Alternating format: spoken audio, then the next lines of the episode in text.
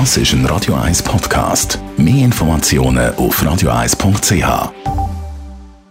Und das war das zweitletzte Rennen heute in Quidwil. Das Radio 1 Automagazin, präsentiert von der Basler Versicherungen. Versicherungsprämie für alle Ihre Fahrzeuge direkt online berechnen. Egal ob für zwei oder vier Räder. Banois.ch Alle Jahre wieder der Genfer Autosalon, Radio 1 Autoexpertin Nina Vetterli. Wann ist es wieder so weit? Äh, vom Donnerstag 7. bis zum Sonntag 17. März. Offiziell seit 2017 übrigens Geneva International Motor Show, also eigentlich nicht mehr Autosalon Genf, aber es hat sich halt im Sprachgebrauch so ein bisschen äh, eingebrannt. Wir haben schon ein paar Mal in dieser Sendung darüber geredet, dass die klassischen Automessen so ein Auslaufmodelle sind. Trifft das jetzt auch auf den Genfer Autosalon zu? Ja, Genf hat seit jeher so eine Sonderausstellung im Automessenzirkus, weil sehr traditionsreich, verhältnismäßig klein, äh, findet jedes Jahr statt auf neutralem Boden, weil es keine heimischen Hersteller gibt und somit kein Platzhirsche. Ist auch immer eine Showbühne für extravagante Studien, aber ja, der Bedeutungsverlust der ist natürlich auch da spürbar spürbar. Man merkt einfach immer mehr, Hersteller bleiben auch komplett weg. Also letztes Jahr ist es schon so gewesen und das Jahr wirst du zum Beispiel vergeblich nach einem Volvo-Stand oder Hyundai oder Ford-Stand suchen. Ist es schlimm, wenn da die grossen Hersteller oder Mengshersteller äh, nicht dabei sind? Ja, aus Massenbetriebessicht ist es natürlich katastrophisch, klar. Der Bedeutungsverlust der hat Auswirkungen auf Publikumsinteresse, Medieninteresse, äh, finanziell, logisch.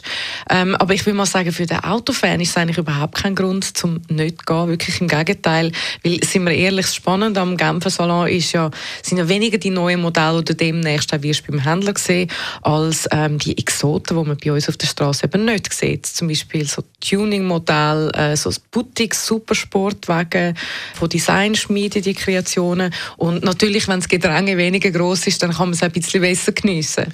Gibt es eigentlich schon konkrete Beispiele, was uns das Jahr erwartet? Also der VW-Konzern ist zum Beispiel prominent vertreten. Da haben wir Porsche 911 Cabriolet, Lamborghini, wo ähm, der Huracan in einer weiterentwickelten Version zeigt. Dann zeigt VW eine elektrische Neuinterpretation vom Buggy und überhaupt natürlich Elektroautos. Das ist halt äh, auf der Straße nach wie vor unterrepräsentiert, aber auf der Messe ist es an jedem Ecke.